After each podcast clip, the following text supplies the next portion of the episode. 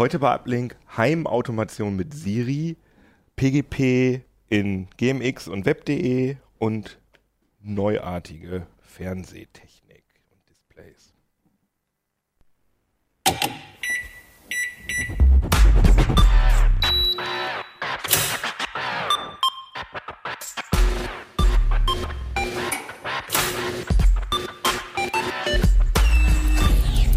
CT Uplink.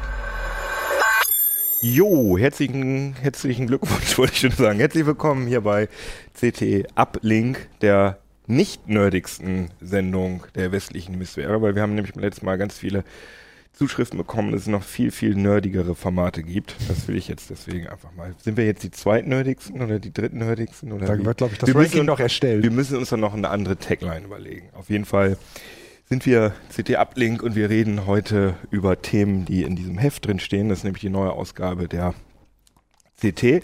Aber wir machen auch noch ganz viele andere Hefte, was mir gerade im Sekretariat aufgefallen ist. Jetzt habe ich die alle mal mitgebracht. Wir haben jetzt ein ganz neues Linux-Sonderheft und wir haben Mac and I und wir haben digitale Fotografie und wir haben hier das Virtual Reality Sonderheft mit einer mit einem Gimmick, mit einer VR-Brille drauf und die neue Make haben wir auch. Fand ich irgendwie heute Morgen irgendwie ziemlich viel, dass wir doch so Ja. viele verschiedene Themen haben. Jo, äh, mein Name ist Jan Kino Jansen und äh, ich habe mir ganz die drei allercharmantesten ich muss die Superlative müssen wir immer haben, wenn wir schon nicht die nerdigste Sendung sind, dann müssen wir Dann die drei Besten, charmantesten CT-Kollegen, Redakteure. Stellt euch doch mal kurz vor, wer, wer bist du denn? Äh, Nico Joran vom Ressort äh, Software und Medien. Ja. Ulrike Kuhlmann aus dem Ressort Hardware. Axel Kossel aus dem Ressort Internet und Mobiles. Sehr schön. Ähm, fangen wir mal mit dir an, Nico. Du hast ähm, mit, äh, du bist ja schon länger in dieser Home-Automatisierung oder Ha- Heimautomatisierung, Smart Home Geschichte drin und das ist, was ich immer so bei dir mitkriege, immer so ziemlich fummelig, frickelig. Ja. Und jetzt hat Apple das ähm, nun in seine Fittiche genommen und hat das jetzt äh, sozusagen Revolutioniert, sagst naja, du. Vereinfacht, also standardmäßig eingebaut. Äh, HomeKit heißt das. Richtig. Kannst du mal einmal kurz erklären, was ist HomeKit? Was bedeutet das? Ja, also die Idee dabei ist, Apple hat sich äh, gedacht, Mensch, wir machen mal so eine Heimautomationsplattform. Die Idee ist, es soll halt herstellerübergreifend sein. Das heißt, Apple selber macht jetzt gar nicht die, die Endgeräte, sondern sie, die Komponenten kommen schon von anderen Herstellern, aber die zertifizieren das. Die haben sich überlegt, wir wollen es äh, mit WLAN haben und mit Bluetooth Smart, also diesem stromsparenden Funkprotokoll, ähm, aber haben da drauf zum Beispiel nochmal eine besondere Verschlüsselungstechnik gesetzt, äh, um es dann gegen Hackerangriffe zu sichern. Und natürlich ganz klar äh, im Zentrum steht ähm, hier das iPhone oder iPad, was man hat. Und das ist dann sozusagen das Bedienelement mit Siri. Aber inklusive. gab es nicht schon Heimautomatisierungsstandards äh, vor HomeKit? Es gibt etliche, sehr- richtig. Ja, ja, es gibt einige, äh, die konkurrieren auch alle wunderbar miteinander und das hat einfach immer dazu geführt, dass das so ein bisschen stagniert, der Markt. Also denn gro ein großer Unterschied ist hier bei diesem HomeKit-System, du hast keinen Server, also es ist jetzt kein zentrales Element, das sozusagen ständig rund um die Uhr läuft sondern- und du musst jetzt nicht irgendein Kit kaufen, also musst jetzt, klingt Obwohl so komischerweise heißt, ne? HomeKit, aber ne? ähm, sondern du kannst dich jetzt, ich habe hier jetzt mal äh, die deutschen Geräte, habe ich hier jetzt mal mitgebracht. Mhm. Die vier gibt es immerhin schon von Elgato. Was ist bitte die Dose? Die, du da gerade also ich kann hier mal durch. Das ist ein, ist ein Tür, sogenannter Tür-Fenster-Kontakt. Das ist so ein Magnet, den du am Türrahmen befestigt äh, und hier in die Tür. Und das heißt, wenn der aufgeht, dann merkt er halt dadurch, dass der Magnetschalter ist. Aber das ganze Und dann gibt Geraffel, der T- Ton, ja? Hier gerade Einbrecher und so. Ja, da kommen wir noch, da komme ich noch. aber das zu. ganze Zeug ist jetzt von einer Firma. Von einer und, Firma. Und mehr gibt's da noch Im nicht. Moment in Deutschland nicht. Also selbst weltweit gibt es nicht viel. Das muss man Aha. einfach mal sagen. Also dieser Start war ja mal vor einem Jahr, also das HomeKit war mal vor einem Jahr groß angekündigt worden und dann gab es Verzögerung, Verzögerung und dann haben wir ja, du kannst dich vielleicht daran erinnern, wir haben hier zur WWDC, zur Keynote gesessen und gesagt, jetzt geht's los. Und dann waren es irgendwie zwei Sätze. Und Liegt es an Apple, dass es die Verzögerungen gab oder an den ja, es, Herstellern? sagen wir es mal so. Ähm, es ist jetzt rausgekommen, es ist jetzt gestartet, aber man merkt sehr, dass es eigentlich so wahrscheinlich war, dass sehr viele andere Firmen gesagt haben, können wir jetzt bitte mal starten. ah ja. Ähm, es ist werdet ihr, ich kann, kann gerne mal was vorführen gleich, äh, werdet ihr merken, es ist an vielen Stellen einfach noch nicht fertig. Es ist einfach wirklich raw as Aber Sushi. man denkt immer, so schwierig kann das doch gar nicht sein. Aber ist es bei doch? Ja, also um, um nochmal zurückzukommen. Also ich habe hier die Geräte, das ist dieser Tür-Fenster-Kontakt, dann gibt's einmal, das sind zwei Umweltsensoren. Das heißt, es ist, beide machen äh, Temperatur und Luftfeuchtigkeit ermitteln beide. Eine macht noch zusätzlich ähm, Luftqualität, das ist dann so der Innenraumsensor. Und der andere kann Luftdruck, das ist der Außensensor. So ein bisschen so die kleine Wetterstation, aber ohne Anzeige oder irgendwas. Luftqualität ist, glaube ich, äh, CO2, ne? Ja, das ist ein großes Problem. Also da ist Also ich habe so habe das in meiner Waage, in meiner Ja. WLAN-Waage für Schlafzimmer und das Einzige, was das Ding sagen kann, ist halt, ist es hier in dem Fall auf. nicht. Also Ah, in dem okay. Fall ist es, ist es so, dass das nicht nur CO2 sind, sondern etliche, also es gibt so eine ganze Liste von, von flüchtigen äh, Mhm. organischen äh, Stoffen in der Luft, die gemessen werden, aber man, Elgato, kann ich auch nachvollziehen, möchte halt gar nicht, dass bestimmte Gase genannt werden, weil es gibt ja Gasmelder und das ersetzt dieses Ding Mhm. nicht. Ne? Also es gibt auch keine Warnung aus. Also um es mal ganz klar zu sagen, diese Dinger, das ist auch ein ganz großes Problem bei diesem HomeKit. Ne? Also es gibt jetzt keine Möglichkeit zum Beispiel zurzeit Push-Nachrichtungen. Aber was mache ich denn damit? Du kannst diesen Status abfragen. Also zum Aber Beispiel Aber ich könnte ihn abfragen und dann an ein anderes Gerät weitergeben, was dann das Fenster aufmacht. zur Zeit so Theoretisch. nicht. Aber könnte man das nicht mit if, the, if this then that Genau, oder diese so? Triggergeschichten. Aber Ja. genau die sind jetzt in dieser äh, jetzigen iOS-Fassung, sind die nicht drin. Ah, super. Also, was kann ich man denn nur damit genau, machen? was machen wir? Wir machen jetzt mal was. Das ist das letzte Gerät ist hier diese Schaltsteckdose. Fangen wir doch damit an und dann sagst du, ich habe hier, das sieht man, ne, iPhone 6 und vor allen Dingen mit Dauerstrom sozusagen, den dann kannst du auch reinsprechen. Das ist ja das eigentliche. Das ist mit mit Dauerstrom, dann kannst du reinsprechen. Siri, der Sprachassistent von Apple, ähm, ist, ka- da kannst du einstellen, dass Siri immer horcht auf die Mhm. Umgebung in diesem, in diesem iPhone. Es Ah. muss dafür aber dauerhaft an Strom eine Stromquelle haben. Also es geht nicht, wenn du das, wenn du das auf Akkubetrieb Also hast. Apple hört unsere Sendung live jetzt. Sozusagen. Wenn Hallo du jetzt Apple. sagst, hey Siri, Hallo Herr Cook, wie geht's? hey Siri. Ja, das ist der Vorführeffekt. Hey Siri. Schön. Ich drücke jetzt mal, weil wir können jetzt das 20 Mal versuchen. Aber ja, mach ruhig. so. Gut. Schalte die Lampe im Büro ein. Da steht jetzt alles, Alles klar, wird gemacht. Jetzt nimmt sie Bluetooth. Yes! Und das ist schon ziemlich das cool. war schon jetzt. Das das erinnert auch mich mal? an eine Folge von Big Bang Theory. Darf ich das auch mal machen? ja. Was weiß. muss ich denn sagen? Schalte die Am Lampe im Büro aus. Und? Ah, Aber ihr habt es gehört, ne? Die Steckdose ist ausgeschaltet. Das ist übrigens ein ganz wichtiger Punkt. Wir hatten genau. vorher. Siri hat jetzt gesagt, die Steckdose ist ausgeschaltet. Hat sie aber nicht vorher gesagt, die Lampe ist ein? Nee, Ah, sie hat auch auch vorher nicht. gesagt, die Steckdose. Das ist ganz interessant. Wir hatten vorher so ein nicht offizielles Gerät, so eine Bridge, und die haben daran rumgefummelt, äh, sozusagen, haben das HomeKit dem diese untergeschoben als Gerät. Und der konnte witziger, hat äh, witzigerweise gesagt, die Lampe ist eingeschaltet oder die Lampe ist ausgeschaltet. Und äh, wir haben dann bei Elgato nachgefragt und die haben dann gesagt, leider zu Recht, ne? Äh, ja, ist ja keine Lampe, ist eine Steckdose. Also ich fasse das jetzt mal zusammen. Das Problem ist, dass wir haben gesagt, schalte die Lampe ein. Und äh, das wurde dann auch gemacht, aber Siri hat dann gesagt, die Steckdose ist angeschaltet, Genau, weil für sie ist es die Lampe, nur für die. Leute, die, die nur zuhören, äh, das steckt halt in einer Schaltsteck, diese, diese Glühlampe steckt in einer Schaltsteckdose. Genau. Aber woher weiß denn jetzt Siri, dass da eine Lampe dran Lampe ist. dran ist? Genau, das musst du einmal festlegen. Du kannst auch Radio oder was anderes sagen. Ah, und dann okay. sagst du es. Der Witz ist, und das ist das, was wirklich dann. Oder Klaus, wenn ich wie nach dem ja, das nennen will. was richtig blöd ist, ist an der Sache was ganz anderes. Und zwar schalte das Licht im Bü äh, Büro ein. Tut mir leid, ich habe keine Lampen im Bereich Büro gefunden. Aber das erwartet Aber man ja du jetzt hast nicht. gesagt, Lampe sei jetzt die Steckdose. Genau. Und Gott. Licht Das heißt, geht du nicht. Also ich kann keine Synonyme benutzen. Kannst Gott, du nicht mehrere? Kannst du nicht sagen, die Steckdose ist Lampe, Licht, das äh, konnte ich Birne, was witzigerweise auch bei immer. unserem Selbstbauprojekt ohne Probleme. Aber das Geile ist ja, dass er ja sogar sagt, ich, Ich habe keine keine, Lampe. Lampe. Ja. Aber wenn man sagt, schalte die Lampe ein, dann geht's. Weil Genau. wir dieses Wort Lampe selber festgelegt Wir können haben. vielleicht noch mal was anderes machen. Ähm, Das ist ja intuitiv. Ja, Moment. Ist die Tür im Wohnzimmer geöffnet? Halt mal ruhig an Dein Gerät ist oben. Dein Gerät ist oben. halt, wenn du das nochmal machst, halt Ja. ruhig an dein, äh, an dein Mikrofon dran. Ist die Tür im Wohnzimmer geöffnet? Dein Gerät ist oben.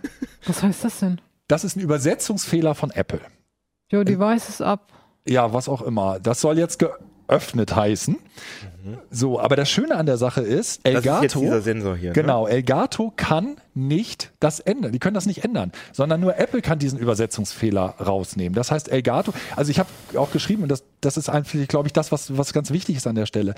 Dieses HomeKit-Spiel, da dürfen Firmen wie Elgato die Figuren zu liefern, aber die ganzen Spielregeln stellt halt Apple auf und das macht es wahnsinnig schwierig. Wenn du irgendeinen Fehler hast und Fehler findest, musst du halt bei Apple hingehen und sagen, hier, ich habe übrigens einen Fehler gefunden. Naja, da müsste doch Apple den Geräteentwicklern erlauben, auf ihre App noch was draufzusetzen, zum Beispiel Sätze einzupflegen. Genau, So anders geht's nicht. doch gar nicht. Der Schöne ist zum Beispiel Luftqualität, was der ja messen Ja. kann.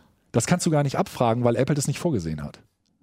Sondern, wie Ja, steuerst du die beiden Klötzchen passiert an? gar nichts. Da kann man, es gibt ja eine App Der App. dazu, es gibt eine HomeKit-App. Jeder Ah. Hersteller hat eine, es gibt auch nicht eine HomeKit-App, sondern jeder Hersteller hat eine HomeKit-App. Das hat aber wiederum mit dem HomeKit nichts zu tun. Das hat schon was damit zu tun, aber die Siri hat, ha- ist halt, bedeutet nicht, dass was auf der HomeKit-App läuft, auch im Siri funktioniert. Also Home, HomeKit ist, wenn ich es richtig verstehe, die, diese Kit. Diese Begriffe, Plattform? Diese Kit sind Plattformen. Es gibt ja äh, WebKit für, Genau. für deren äh, Apple Research Kit gibt es irgendwie auch noch. Research Kit, es gibt ähm, ist gerade noch äh, Health Kit. Health Kit, genau. Genau, für die, äh, also das Auch sind sozusagen Schnittstellen, Genau. Ja. Sachen. Und das Besondere ist ja, dass es diese ganzen Klamotten, diese Schaltsteckdosen schon, glaube ich, immer gegeben hat, aber die hat man dann, da hat man dann eine App für benutzt. Und das neue Besondere ist jetzt, dass das im Betriebssystem Genau, alles unter einem Dach, zentralisiert, aber, aber das Problem ist eben Aber halt. unflexibel, komplett. Im Moment, im Moment unflexibel und das Problem, was du halt hast, ist auch, ähm, ich weiß nicht, ob ihr es gemerkt habt, aber es dauert einfach auch ziemlich lange. Und der Grund dafür ist einfach, die funken halt mit Bluetooth Smart und müssen sich in dem Tiefschlaf, selbst mit diesem Protokoll, was ja schon stromsparend ist, in einem ziemlichen Tiefschlafmodus befinden. Aber das wollte ich dich gerade fragen. Wenn du äh, jetzt im anderen Raum wärst oder auf Toilette, dann könntest du diese, äh, im Badezimmer, dann könntest du diese Schaltsteckdose nicht steuern. Das ist für mich, für, ich habe das ja ausprobiert bei uns zu Hause und das ist zum Beispiel so, dass ich, ähm, ich hatte diesen Fensterkontakt, hatte ich bei mir im Arbeitszimmer und zwei äh, Zimmer weiter konnte ich den nicht mehr abfragen, weil er einfach den Kontakt verloren hat. Umgekehrt habe ich diesen, diesen Garten, diesen Außensensor ganz wenig nur, also nur schlecht abfragen können, weil da einfach Wand und was weiß ich was zwischen ist. Bluetooth Smart ist theoretisch eine Funkreichweite von was weiß ich 100 aber, aber ich Metern. dachte, das Tolle bei Heimautomation ist, dass ich irgendwo in Timbuktu sein kann Richtig. und gucken kann, äh, wie es den Kindern geht oder Richtig. ob das Fenster, ob jetzt gerade eingebrochen Genau, worden und da gibt es auch eine Lösung für. Es gibt so eine, so eine, ähm, also sie haben halt so eine sogenannten äh, Tunnel Accessories haben sie definiert. Das heißt, das wäre jetzt beispielsweise so eine Schaltsteckdose, die hier kann das nicht, aber das wäre so eine Schaltsteckdose beispielsweise, die gleichzeitig Bluetooth Smart hat und WLAN. Und der kann das dann Tunneln. tunneln. Problem ist, gibt's noch nicht. Ähm, Aber das ginge im WebKit wiederum. Das Äh, im HomeKit. HomeKit, Entschuldigung. Ja. Und der Witz ist an, ja, ja, diese, ja, ja. Das Schöne ist, das Apple TV soll's können. Und Ich wir haben es nicht hinbekommen. Doch, das App, ja, Moment, wir haben es ja nicht hinbekommen. Ah, Und die Kollegen haben es auch nicht hinbekommen. Und wir haben auch Leser, die zum Beispiel sich das ganz, ganz früh gekauft haben und auch gesagt, ich kriege es einfach nicht hin. Und ähm, deswegen zum Beispiel gehe ich auch davon aus, dass jetzt Anfang September heißt es ja immer, kommt neues Apple TV. Das ist das Einzige, was sie eigentlich machen können. Einfach ein Apple TV hinstellen, was wesentlich besser funktioniert, wie du vielleicht genau das hast. Ah ja. Diese trigger Und, und dann muss nur das Apple TV in Reichweite dieser Geräte Genau. sein. Und Aber selbst das wird noch schwer. Also bei einer großen Wohnung wirst du trotzdem noch ein, zwei Geräte haben müssen, die irgendwie tunneln, weil es einfach sonst nicht funktioniert. Ich meine, Mhm. warum hole ich mir eine Heimautomation? Es gibt da zwei Gründe. Erstens, ich will irgendwie was, was ich sitze auf der Couch und will gucken, dass in der Garage nicht die Tür aufgemacht wird, weil vielleicht da ein Einbrecher kommt. Im Moment gibt's, wie du gesagt hast, es gibt keine Trigger, also es passiert nichts, aber selbst wenn jemand die Tür aufmacht. Und die zweite Geschichte ist, das Ding ist eventuell zu weit weg. Und die zweite Sache ist, die ich haben will, ist, ich will vielleicht von außerhalb wissen, Mensch, hat jemand die Tür, haben wir die Tür vergessen zuzumachen? Kann ich auch im Moment nicht. Also das ist im Moment, wie gesagt, raw as Sushi. Und wir haben das Problem, dass die ganzen Ankündigungen für iOS 9 gemacht werden sind, aber jetzt eben halt keiner bis jetzt iOS 9 hat. es gibt auch noch, das finde ich auch sehr schön, Ist das nicht eher ungewöhnlich für Apple? Und das, ja, Normalerweise das ist gerade fragen. Bringen also, die doch Apple erst bringt Sachen doch raus. normalerweise Sachen nicht auf den Markt. Das Also finde ich so. sehr spannend und das ist auch genau die Frage. Es gibt, gibt äh, einen Experten, der hatte in den USA zuerst geschrieben, die revolutionieren alles, das wird zeigen, wie toll das ist. Die Leute, du kannst dir ja auch einzeln ein Gerät holen, das hat, konntest du ja bis jetzt nicht. Und das ist jetzt derjenige, der geschrieben hat, die haben den größten Schaden ge gemacht für das Smartphone. Jetzt glauben die, sagen die Leute, wenn nicht mal Apple das Ja, ja, hinbekommt. ja. Übrigens sehr schön ist auch, wenn sie es nicht richtig versteht, das mache ich jetzt noch mal eben. Wie warm ist es im Garten? Halt das Mikrofon mal ran. Sie schaut nach. Das Gerät steht auf 23,5 Grad. Okay, das alles in Ordnung. Jetzt mal. Aber das Gerät Moment. steht auf. Ja, ja, das ist immer ein bisschen komisch. Ist das jetzt die Das Info ist- von dem Sensor? Das ist die Sensor. Und Ah, jetzt ja. machen wir was anderes. Seht ihr mal, wie warm das hier ist? Wie ist die Temperatur im Garten? Es sind gerade 24 Grad Celsius. Ja, und zwar in Hannover. Jetzt hat sie leider ah, in der Datenbank. in der Datenbank beziehungsweise geguckt online und das ist halt total irrsinnig. Es gibt auch so Szenen. Also ich kann zum Beispiel sagen Szene Film und dann gehen meine was vier Steckdosen an oder was. Und was ist, wenn man sowas sagt, frage die äh, Temperatur meines Das kannst du alles ab? nicht. Das kriegt er gar nicht hin. Also da kommt, vor allen Dingen der Hammer ist, sie, äh, also das, der schönste Fehler, den ich jemals hatte mit HomeKit, der ist eigentlich wirklich fast schon legendär.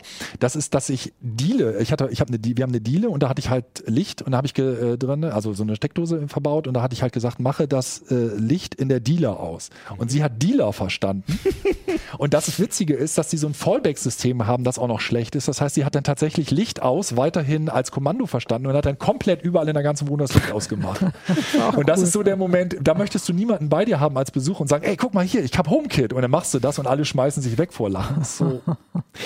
Kennst du, kennst du von äh, in diesem Pixar Monster Incorporated Film, wo dieses Auto verrückt spielt und er ins Auto einsteigt und alles verrückt spielt und die Scheibenwischer angehen. So stelle ich mir das Ja. irgendwie So vor, das wenn ich so. bei dir nach Hause gehe und mich irgendwo hinsetze, dass dann irgendwie die Und ich meine, was ja auch noch frappierend ist, eigentlich ist Siri ja genau dafür bekannt, dass man nicht bestimmte Wörter nutzen muss, sondern Ja. dass man einfach frei reden kann. Und da ist es ja das, Das hat Gegenteil. nicht mehr viel mit freier äh, Rede zu tun. Das hat nichts mehr mit Nee, ist natürlicher ja Sprache zu tun. vordefiniert. Und wenn du das falsche Wort Es geht so benutzt, weit. geht's nicht. das Wall Street Journal hatte, hatte die allerersten Kit sozusagen bekommen und Apple hat sich da wahnsinnig was vorgestellt, was für ein toller Bericht das wird. Und die haben sich genau darüber auch beschwert. Und dann hat Apple damit reagiert, dass sie kurze Zeit später eine Liste von, ge, äh, veröffentlicht haben im Internet, die ist inzwischen auch auf Deutsch, so nach dem Motto, folgende Kommandos sollten sie benutzen. Also Super. Aber Nico, ähm, kann das nicht auch sein, dass es nur was mit der deutschen Lokalisierung zu tun hat und dass es auf Englisch Ja, wenn das Wall ist? Street Journal das getestet hat, eher nicht. Nee, das ist also es ist jetzt, du kannst äh, Aber jeder- diese Übersetzungsfehler mit dem ist, ist Nee, oben das ist, das ist klar. unten? Das ist nicht. Du kannst übrigens auch als deutscher Benutzer ohne Probleme auf Englisch umschalten. Also du kannst äh, normalerweise HomeKit auch auf Englisch benutzen. aber die grundlegenden. Probleme sind dann natürlich auch nicht.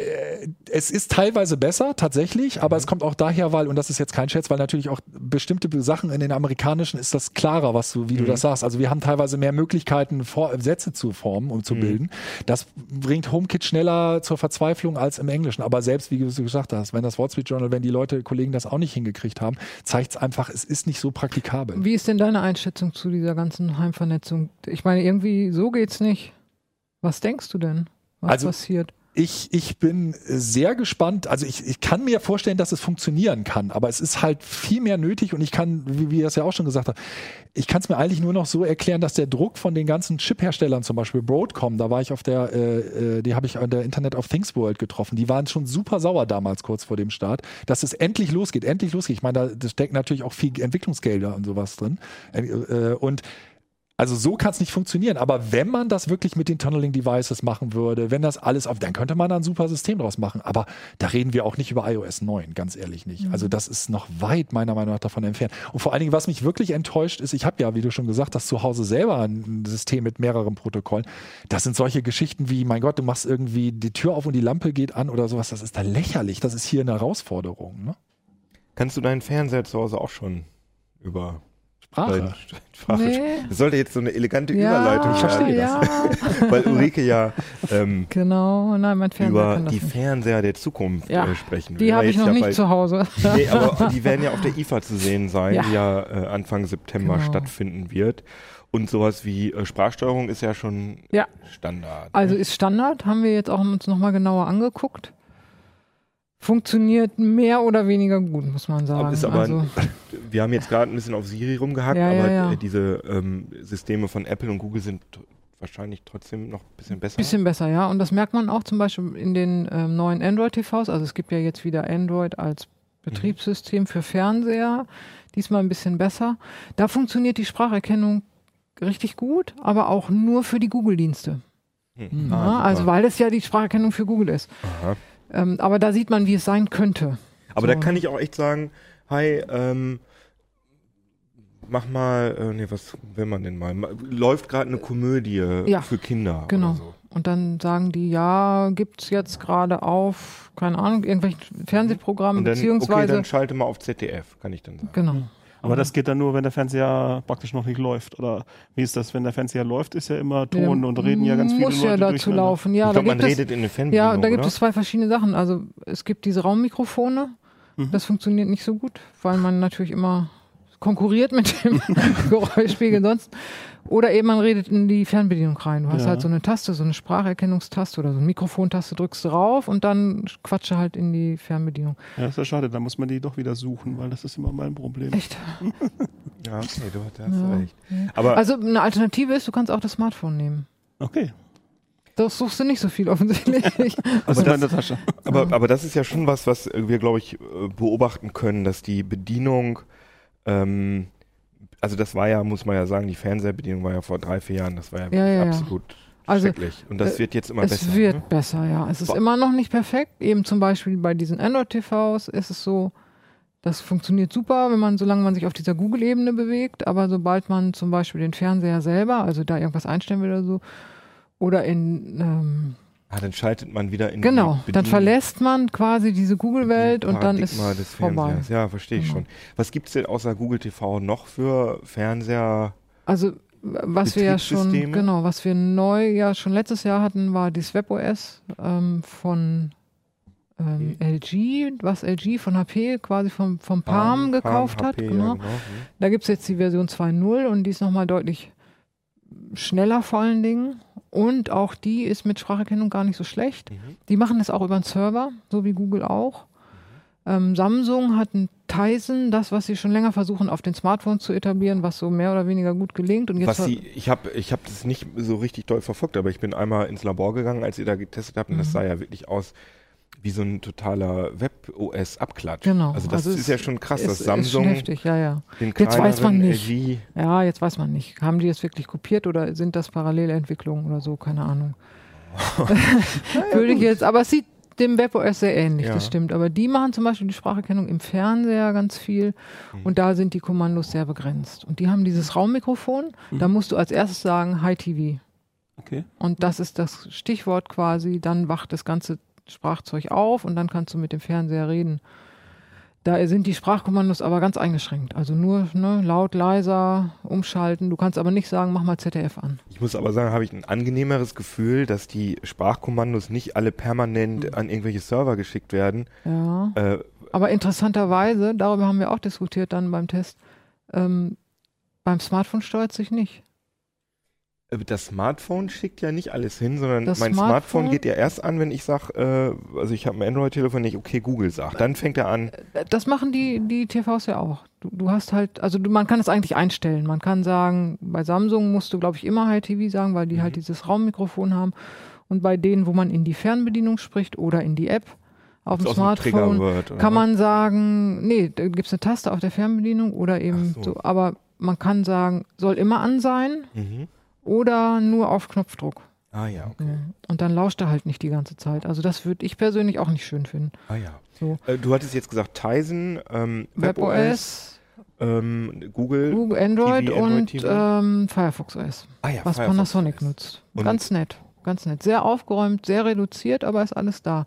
Aber auch da genau das Gleiche. Man ist so in so einer Oberfläche und sobald man aber eine Ebene tiefer geht, dann ist es vorbei. Dann kommen wieder alte Menüs zutage. Ne? Also die, sehen die, die, aus wie 19. ja, die kratzen immer nur nach oben. Also sie, sie arbeiten sich quasi von oben nach unten durch und sie sind noch nicht besonders weit gekommen. Also du meinst halt äh, die ganzen Smart-TV-Sachen, die sind schön modern, Genau. also Netflix, was weiß ich. ja, und das alles super. Aber sobald man einfach die Helligkeit oder so einstellt. Ja, Helligkeit ist auch noch mal was, aber wenn man jetzt, ich weiß ich nicht, den Eingang wechseln Be will oder Bewegungs, also ja, genau, so, sobald man sowas einstellen will oder auch wenn man teilweise in die App Stores geht für Mhm. die ähm, die Anwendung da, diese Mini-Apps, dann sieht es wieder aus wie Kraut und Rüben.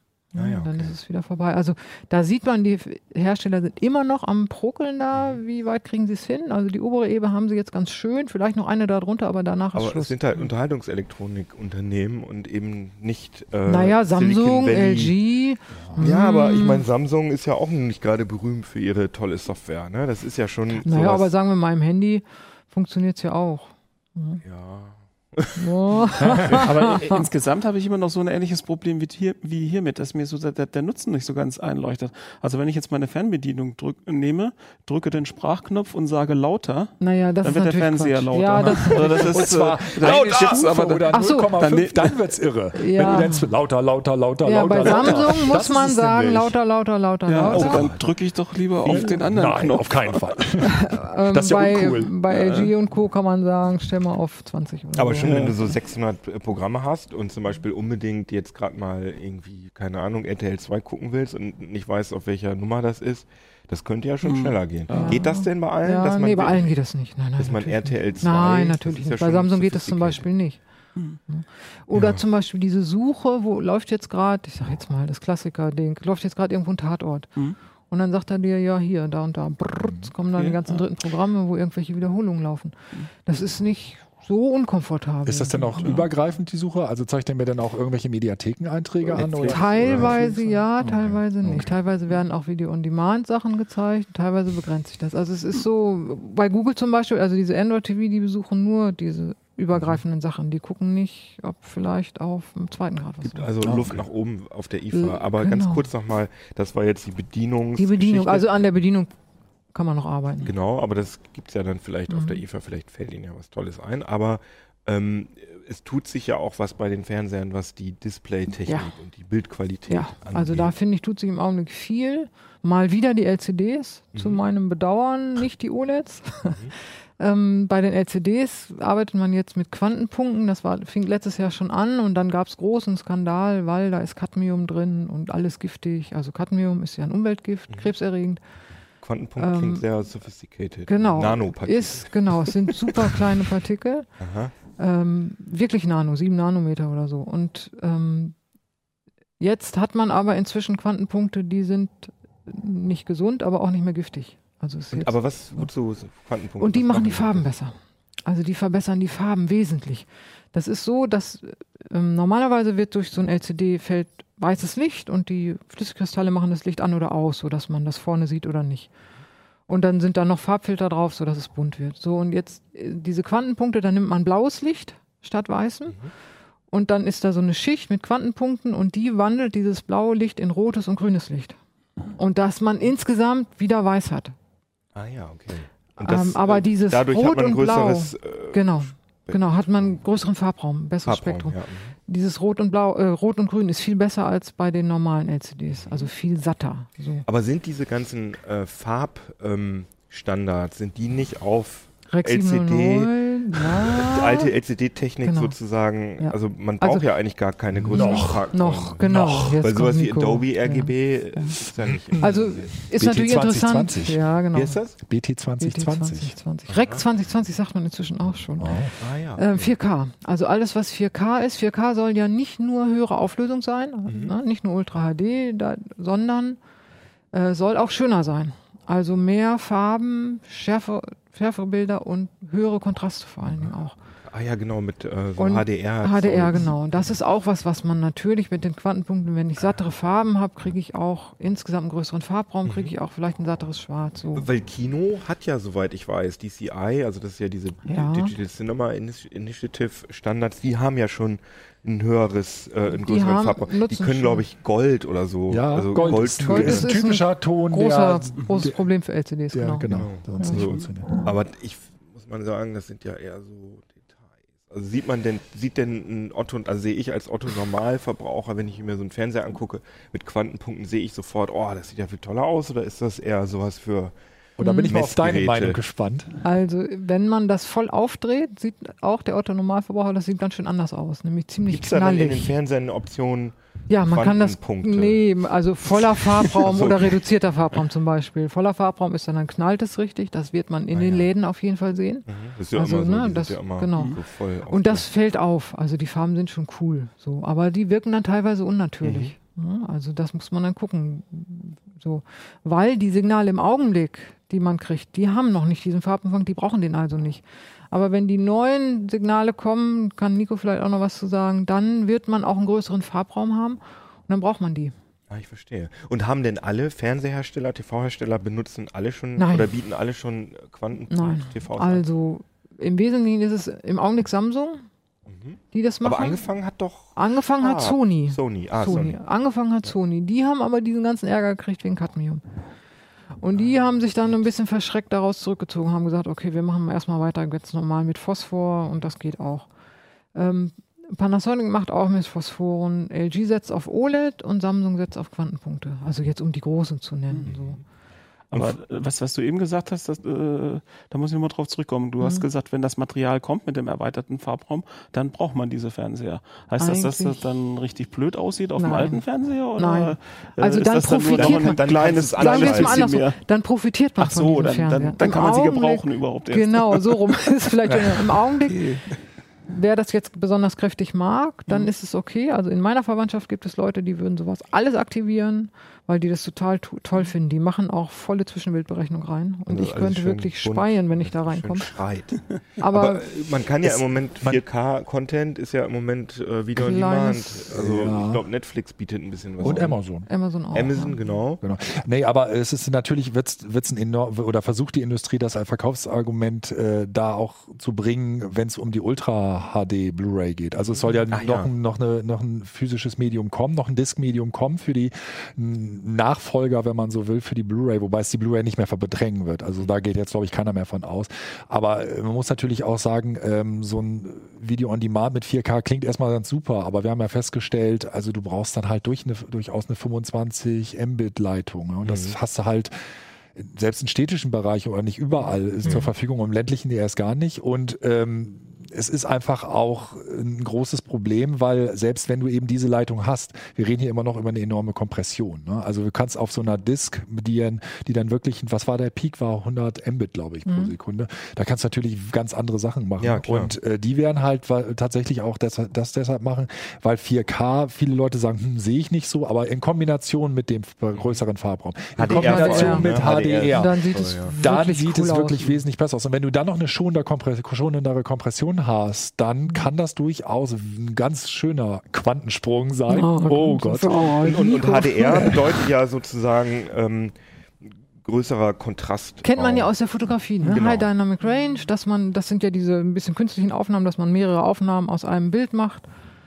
Ähm, und das, die Fernseher machen das durch einen Backlight-Dimming. Also da, dadurch, dass sie quasi, wenn es dunkle Inhalte sind, dann machen sie da dunkel wirklich und wenn es helle sind, machen sie helle Mhm. und dadurch erweitern sie das. Und, und ist OLED und Quantenpunkte, ist das von der Bildqualität alles in allem, ist das ungefähr gleich gut oder hast du da? Ähm, wir haben genau das natürlich angeguckt und haben dann gesehen, dass die Farben bei den Quantenpunkten besser sind, muss man Als sagen. OLED als sogar? OLED, Okay. als die OLED-Fernseher, die man im Augenblick kriegt von LG, weil LG macht ja weiße OLED mit Farbfilter. Ähm, also eigentlich unechte OLEDs. so, also so gesehen, ne? Und ähm, die Kontraste sind aber auf dem OLED einfach, also schwarz. Das ist einfach schwarz. Ja, klar. Die schalten einfach aus Und an den Stellen. Ne? Blickwinkelabhängigkeit hast du nicht. Und ne? die Blickwinkelabhängigkeit ist beeindruckend geringer. Aber interessanterweise gibt es sie auch auf dem OLED, was wiederum an den Farbfiltern auch liegt. Also wenn Samsung hatte ja dieses Konzept verfolgt, wirklich RGB OLEDs zu machen, ohne Farbfilter, also wo die rote, grüne und blaue Leuchtschicht war, pro Pixel, so wie man das in den Handys kennt. Die hatten nicht so große Probleme mit Winkelabhängigkeit, auch ein bisschen, aber nicht so und die waren von den Farben her besser. Ah ja, okay. Also Und, und wird es denn dann auf der IFA überhaupt noch Fernseher geben? Die normal sind, Äh, normal, also LCD-TVs ohne, ohne irgendwelche ohne irgendwelche Farbverbesserungs- und ohne Curve. Curve, nein, ich glaube, auf der IFA wird man nicht so viel davon sehen, weil die IFA zeigt natürlich das Neueste und Tollste. Mhm. In den Läden wird man es aber sehen. Bei Curve gibt es eine interessante Bewegung. Mhm. Die Hersteller wollen jetzt ihre teuren Geräte auch plan anbieten.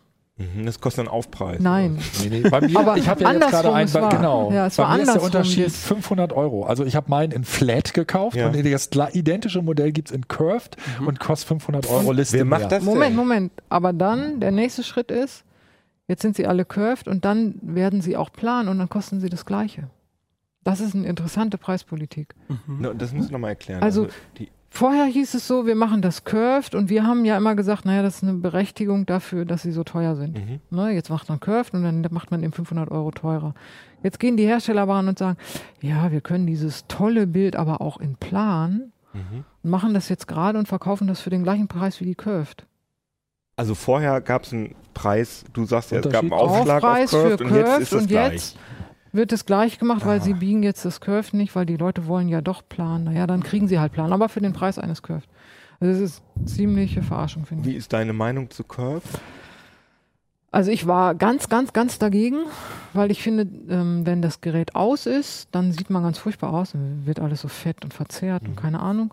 Und die Spiegelungen, die so normalerweise Punktspiegelungen sind an so einem schwarzen Schirm, werden auf einmal ganz groß, verzerrt, ne? weil das ja so ein gebogenes Ding ist. Wenn es an ist, stört es nicht weiter. Das hat mal einer so nett gesagt auf eine Frage, wie finden Sie das denn? Ja, stört nicht weiter. Das konnte ich teilen. Dann habe ich äh, mal im letzten Jahr, glaube ich, lange vor einem großen Curved gesessen. Ganz lange, weil ich den irgendwie testen musste und es war schon spät, es musste fertig werden, keine Ahnung. Und dann hatten wir auch ein paar Plane daneben stehen. Und irgendwann habe ich mir dann im Vergleich die Planen angeguckt, weil ich die Farben nochmal vergleichen wollte. Und auf einmal habe ich gedacht, oh Gott, sind die flach. Das war interessant. Also wie man gewöhnt sich tatsächlich dran, dass das Curved ist und findet dann auf einmal das Plane komisch. Okay. Aber was man sagen muss, Curved unter 65 Zoll kann man komplett vergessen. Mhm. Das denke ich Wirkt auch. überhaupt Ja. nicht. Das, was ich gesehen habe, das war ein, noch ein größerer. Und da war es beeindruckend. Ich muss auch sagen, ich habe halt, wenn man, ich bin eigentlich auch dagegen, aber wenn man zwei so nebeneinander hat, ich habe mich dann immer so hin und her und dann habe ich gedacht, ah, irgendwie sieht das Curve ein bisschen räumlicher aus, aber auch wirklich nur, wenn man absolut im Sweet Spot Und das ist ein großes ne? Problem, wenn man jetzt zu viert auf dem Richtig. Sofa oder Da so, ist- dann ist es blöd. Curves und, und ich meine. Fernseher ist doch, das ist doch nichts. Also zu zweit sitzt man ja zumindest. Ja, es kommt dann vor. wieder so ein, so ein, so ein Heimkino-Geschichte. Ne? Wir hatten diese gleiche Diskussion ja vor Jahren mit Plasma, wo es dann immer diese riesigen Diskussionen, kann man das für den normalen Gebrauch überhaupt benutzen und was ist, wenn es hell ist im Raum und weiß ich auch nicht was. Es gibt halt auch eine Gruppe von Leuten, die Ja. sagen, ich möchte einen high-endigen, super Für mich ganz großen- alleine und ich habe irgendwie so einen Sessel und da Genau. spiele ich Videospiele und da sitze ich genau im Fernseh- Sweet Spot. Genau. Würde ich auch sagen, aber als, als Wohnzimmerding, ich glaube, dass das Curve, das sieht halt im Moment Das sieht noch, das cool sieht aus. nobel aus. Ja, natürlich. Ja. Im, ne, das sieht Also ja, einfach oh. so, wenn Oder du wohnst im. Altbau und hast sowieso keine gerade Wand, dann passt das viel besser rein. Der Altbau-TV, ja, super. Ja, sind wir gespannt, was auf der IFA passiert. Ja. Jetzt fällt mir kein toller Übergang ein, weil das ist ja nur ganz anders. Ähm, Axel, du hast ähm, was darüber gemacht, beziehungsweise online hast du was geschrieben, darüber, dass äh, PGP jetzt Mhm. äh, sozusagen out of the box von web.de und GMX, also den deutschen größten, glaube ich, Mhm. äh, Mail-Dienstleister Genau. verwendet wird. Ähm, warum ist es toll? Warum braucht man denn oder warum ist das irgendwie relevant? Warum, wozu braucht man denn überhaupt PGP? Ja, also grundsätzlich äh, geht es ja erstmal um das Thema, äh, will ich meine E-Mail verschlüsseln? Ähm, und äh, seit Snowden und so weiter sind immer mehr Leute eigentlich dafür, dass man E-Mails verschlüsselt. Also eigentlich soll gar nichts mehr unverschlüsselt durchs Netz gehen, weil ja englische, äh, also britische und, und amerikanische Geheimdienste, die lauschen ja dauernd auf der Leitung und die sollen ja gefälligst nichts mitlesen können. So. Ähm, Also um da auch das Rauschen so zu verstärken. Genau, gut. sozusagen, Das ist ne? natürlich erstmal Transportverschlüsselung, die ist auch bei der Mail wichtig. Und äh, da haben ja gerade deutsche Mail-Provider viel Also Werbung damit SSL. gemacht. Genau, TLS-Verschlüsselung. Äh, also es, die Mails werden erstmal verschlüsselt durchs äh, Internet geschickt. Dann hast du aber halt das Problem auf den Servern und äh, also wo sie rumliegen, da sind sie dann nicht verschlüsselt. Da kann jeder, der da drankommt, in die E-Mails reingucken. Das verhinderst du halt durch eine Inhaltsverschlüsselung. Und äh, naja, das Vertrauen in PGP ist eigentlich ziemlich groß, weil also Snowden selber zum Beispiel hat ja auch PGP benutzt Mhm. äh, und der muss es ja eigentlich wissen, was, äh, was, Der was sicher empfohlen ist. sogar, und was, ne? und er hat es empfohlen. Also genau. viele dieser Aktivisten empfehlen Genau, ja, genau. es kommt ja auch von äh, Genau. Jacob Applebaum und so Leute, die sagen ja, verschlüsselt eure E-Mails, alles. Genau, genau. Also war, und da ist der erste Reflex, oder sagt man halt, ey, ihr müsst eure E-Mails PGP verschlüsseln. Mhm. Gut, jetzt geht das aber los. Äh, aus irgendeinem Grund, warum auch immer, äh, gibt es erstmal keine E-Mail-Programme oder sowas, die PGP direkt unterstützen. Das heißt, ich will jetzt PGP machen, was muss ich tun? Ich muss mir GNU-PG oder was auch immer für mein Betriebssystem suchen, installieren. Ich muss, wenn ich äh, ein gängiges E-Mail-Programm habe, muss ich mir eine Erweiterung laden, also dazu installieren, die wie PGP kann. Dann muss ich mir Schlüssel erzeugen. Ich muss überlegen, wo verteile ich diese Schlüssel. Äh, und also das, das ist alles technisch einfach äh, für den Normal-User äh, zu anspruchsvoll und sagen wir für, für viele gewitzte User ist es einfach zu unbequem und so zu lästig und dann äh, ja, dann, dann geht deine deine E-Mail auf, dann kriegst du wieder was angezeigt. Der Schlüssel, den hast du noch nicht, das wird nicht vertraut, ist das jetzt grün, Ja. gelb, rot? Ey, wer möchte sich damit den ganzen Tag auseinandersetzen? Und dann kommt noch dazu, jetzt hast du PGP endlich zu Hause auf deinem PC installiert, Dann bist du mit unterwegs du mit dem Handy, kannst, ja. willst du mit dem Handy mal eine E-Mail lesen. Ja, genau. Und dann kommst du da plötzlich nicht dran, weil du sie nicht aufmachen kannst, weil du da jetzt wieder kein PGP hast und so. Also das, das Ganze ist halt ziemlich lästig. Und ähm, deswegen ist PGP halt nach wie vor äh, nicht so besonders erfolgreich. Es einfach, äh, es gibt so einen harten Kern, Leute, die PGP nutzen. Es gibt sogar äh, inzwischen, mh, irgendwann durften es sogar Behörden für bestimmte äh, Zwecke mal nutzen oder anbieten oder äh, aber äh, durchgesetzt hat es sich nie. Jetzt Und, sind äh, web.de und gmx.de. Jetzt haben wir halt zwei, zwei E-Mail-Anbieter, die viele Kunden haben und wo, sag ich mal, Kunden sind, die jetzt auch nicht sich so sehr mit der Technik auseinandersetzen wollen. Und die haben jetzt die Möglichkeit, das wirklich ziemlich easy zu nutzen. Also da brauchst du dir keine Gedanken über Schlüssellängen zu machen oder äh, was mache ich mit meinen Schlüsseln oder das, das geht einfach. Du, du, du sagst, ich will das einschalten. Mhm.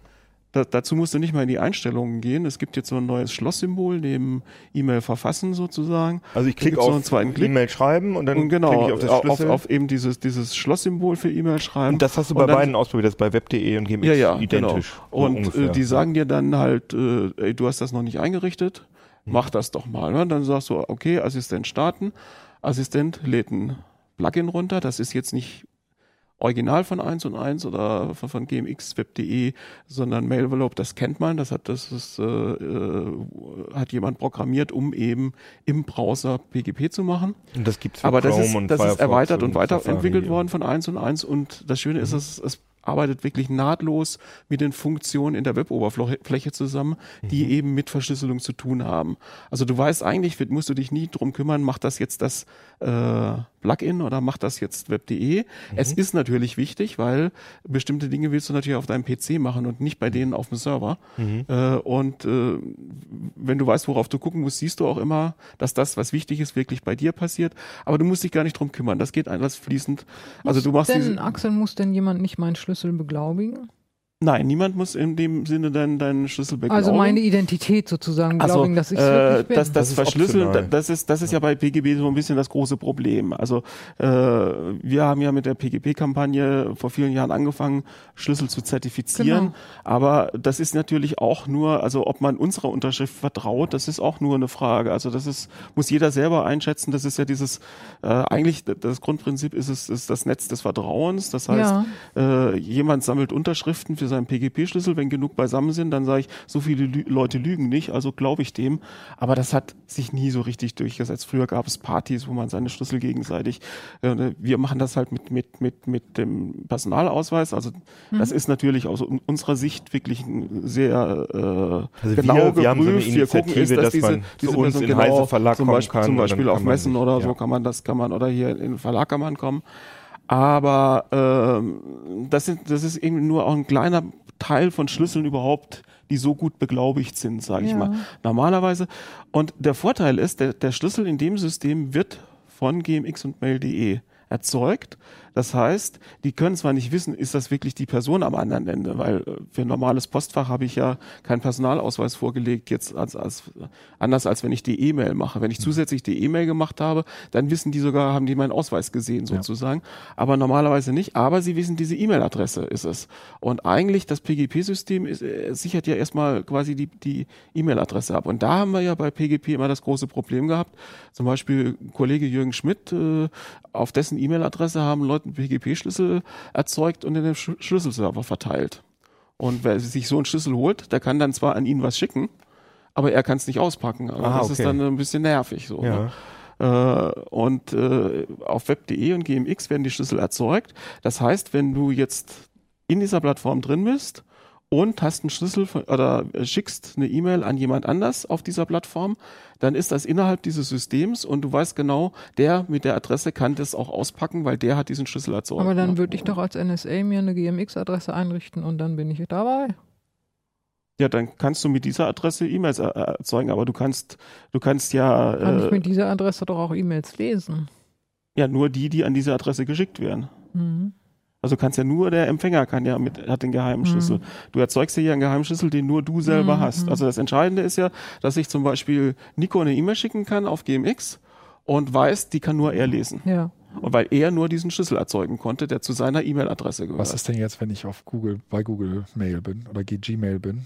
Also gibt es dann da eine Möglichkeit, äh, diese, diese, diese Ich glaube, es gibt da ein Plugin ne, für Gmail, oder? Also wenn du jetzt auf Gmail Also auch PGP machst, du, du kannst ja, du kannst, genau. du kannst ja bei, bei jedem Dienst, wo du über IMAP drankommst oder so, du kannst ja mit einem E-Mail-Client äh, auf jeden Fall PGP Es gibt machen. auch PGP-Clients, die über Copy-Paste gehen, dass du Genau. dann die verschlüsselte Mail, aber das ist super umständlich. Aber Also- theoretisch ginge das, aber es ist nicht. Äh, ich finde dich im Verzeichnis von GMX und Web.de nicht. Das, der, der, das Verzeichnis von denen tauscht sich auch nicht mit öffentlichen Key-Servern ab. Ganz speziell darum, das ist eine spezielle Vertraulichkeitsstufe für die Schlüssel die nicht wieder zu Systems. Du müsstest Ja. mir jetzt deinen öffentlichen Schlüssel zugänglich machen, schicken. Ich kann den importieren. Mhm. Und dann kann ich auch natürlich an deine Gmail-Adresse dir, dir eine E-Mail Aber die schicken. beiden untereinander arbeiten komplett zusammen. Ja. Also dir, da kann ich das machen. Und gibt es irgendwelche Hinweise, dass da noch mehr drauf springen oder ist das eher so eine, weil es klingt ja jetzt sehr deutsch, sage ich mal so. Ne? Es sind ja jetzt, wenn ich es Mhm, richtig verstehe, deutsche Provider, die das dann machen. Also gibt es da auch irgendwie. genau, warum schon- macht Google, hast du da eine Idee, warum macht Gmail Google mit Gmail das nicht? Ich denke, das wird sich auch bei anderen Diensten durchsetzen. Ich Also denke schon. Also Mhm. äh, äh, äh, es sind ja nicht die ersten, die das machen. Ne? Also äh, äh, das Thema Sicherheit wurde zunächst von Spezialmaildiensten wie Postier und Mailbox.org äh, besetzt. Mailbox.org zum Beispiel hat dann ja auch ein PGP eingeführt, wobei halt die Schlüssel auf dem Server sind. Ist äh, auch eine Lösung, aber halt nicht ganz so sicher, als wenn ich nur den Schlüssel selbst habe.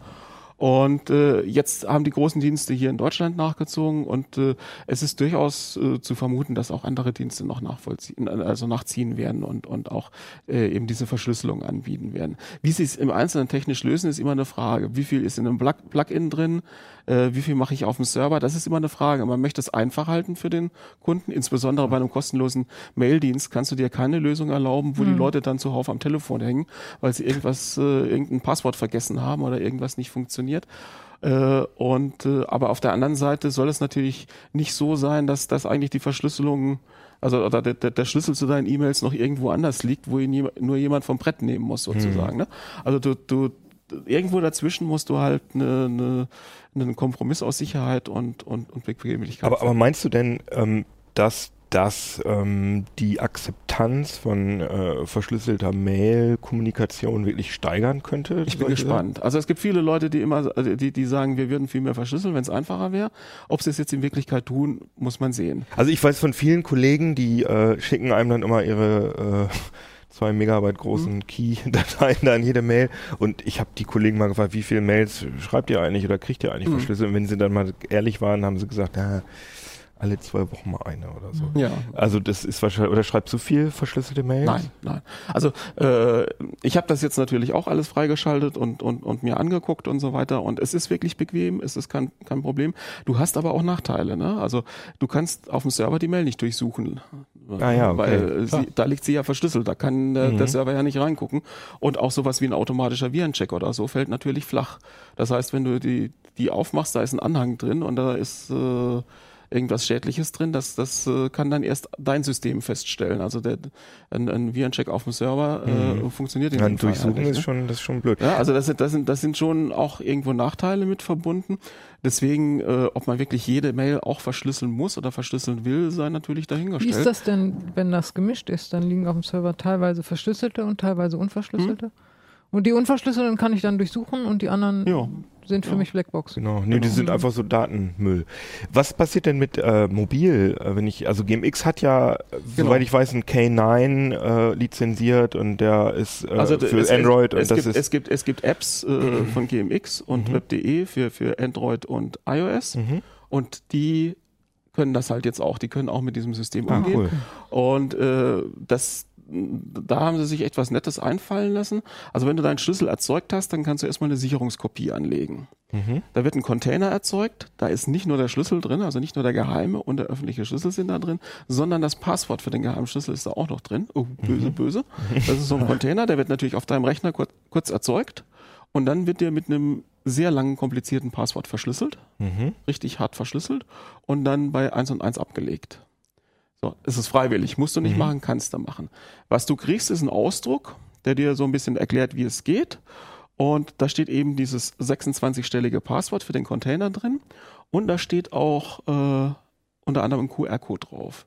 So, wenn du jetzt mit deinem Handy deine E-Mails verschlüsselt lesen willst, gehst du her, machst die App auf, fotografierst den QR-Code, dann holt sich das Ding deinen Container vom Server, fragt dich natürlich nach deinem 26-stelligen Passwort, was du da mühsam eintippen musst. Einmal, Jedes Mal wieder? nein, einmal um den, den, den Schlüssel auf dem Gerät zu installieren. Aber wie fotografiert man äh, den QR-Code? Den zeigt mir die App an, aber Nee, nee, den die druckst App du hat eine aus. Funktion. Also die drucke ich Also, aus. Die habe ich den, auf dem den, den Druck. QR-Code hast du auf Papier. Ah, okay. Den solltest du auch nicht irgendwie abspeichern oder sowas. Da ist ja dieser 26-stellige Schlüssel drin, Mhm. der deinen Container schützt. Der soll nicht auf dem PC rumliegen Wie oder so. krieg sondern- ich- Zehn Freunden, damit Ja, die den Kurse gut für dich Genau, so, so, so wie deine Der, der hängt auch. da hinten. Der Zettel von uns, der hängt da hinten an der Wand. Ja, ne? ne? und äh, also du kriegst das wirklich äh, relativ einfach auf, aufs Mobilgerät mit dem gleichen Schlüssel, obwohl der Schlüssel eben nicht äh, irgendwo auf dem Server rumliegt, sondern eben halt nur in diesem Container stark verschlüsselt ist. Mhm. Und ähm, auf die Art und Weise kannst du dann auch mit, mit, dein, mit deinem Handy oder mit deinem Tablet ganz problemlos verschlü verschlüsselte E-Mails lesen. Der Mann in der Technik, der macht da hinten schon immer so hek Ja, ja. hektische Handzeichen. Das Also, wird nämlich nicht so Wie lang gesagt, sein ich denke dürfen. nicht, dass wir jetzt äh, für, für alle Zeiten abhörsicher deswegen äh, kommunizieren werden. Äh, es ist eine Möglichkeit, es ist ein Angebot und man kann es mal ausprobieren. Wem es zu lästig ist oder so, der wird sowieso wieder lassen. Mhm. Und wen es nicht interessiert. Aber ich denke, ein, ein man könnte es ja paar Leute mehr werden es halt in Zukunft jetzt tun. Aber kriegt so ein bisschen das CT-Gütesiegel nicht schlecht. Also was ich bisher davon gesehen habe, wie wir es Okay. ausprobieren, wir haben es im Vor Vorhinein ein bisschen ausprobieren können und so. Äh, die haben sich da wirklich viel Mühe gegeben, die haben das erstmal sehr schön gemacht und äh, ich finde durchaus, dass dem sollte man mal eine das, ist, das ist ja auch eine Firma, ne? Web.de und, 1, äh, und, und GMX, ne? oder? Also es gehört wieder zu 1 und 1, gehört wieder zu United Internet. Ah ja, das ist genau. so, ja. Ja, schön. Da sind wir gespannt, ob die anderen Großen das auch Das machen. hoffe ich halt, dass andere da auch nachziehen, mitmachen und das. Weil das wird ja, soweit ich weiß, Google oft vorgeworfen, ne? dass sie Ja. eigentlich äh, immer so tun, als wären sie auf der Seite der Aktivisten, Mhm. aber so, ein, also sie haben ja auch ewig gezögert mit ähm, HTTPS und so. Ja, ja, Ja, das Also das ja sind so alles. Äh, äh, es sind auch irgendwie innerhalb von, von, von der Google-Infrastruktur sind Daten unverschlüsselt zwischen Servern hin und her transportiert werden, worden, also über öffentliche Internetstrecken und so weiter. Äh, Das ist ein Lernprozess und äh, das wird nach und nach alles, äh, werden die Lücken geschlossen und wird das, wird das sicherer gemacht. Man fragt sich manchmal, warum es so lange dauert, ne? weil also E-Mail haben wir ja nur schon ganz schön lange und äh, äh, ja, PGP gibt es auch schon äh, irgendwie 20 Jahre lang und Ja. äh, oder über 20 Jahre lang und äh, warum das alles so lange dauert, ist ein bisschen fraglich, aber Also schön Ja. verschlüsseln, Leute, finden wir, probiert das ruhig mal aus und ihr könnt uns auch Mails schreiben, allerdings nicht verschlüsselt. ich, ich, glaube, ich glaube, das haben wir da noch nicht eingerichtet. Ich, weiß- also lieber nicht, könnt ihr mal versuchen, vielleicht habe ich Kollegen, die das doch dann, ich weiß es nicht. Ich habe heute schon einige gekriegt, PGP verschlüsselt. Ah, okay. Äh, uplink.ct.de könnt ihr uns äh, Feedback äh, schicken und uns äh, irg- irgendwelche Dinge erzählen. Äh, ihr könnt uns auch erreichen auf Facebook. Da haben wir jetzt eine, seit ein paar Wochen, Monaten haben wir da jetzt eine äh, Seite. Ihr könnt uns gerne abonnieren auf YouTube und ihr könnt uns, ähm, was könnt ihr noch alles machen? Ihr könnt unsere Hefte kaufen. Genau. Oder abonnieren. Ja, mit Brille, ne? Oder hier auch Make, ne? Alles und Mac and I und alles kaufen. Und natürlich die CT nicht zu vergessen. Und äh, das Wetter soll schön werden. Äh, wir wünschen euch ein schönes Wochenende und sagen Tschüss, bis zum nächsten Mal. CT Ciao. Uplink.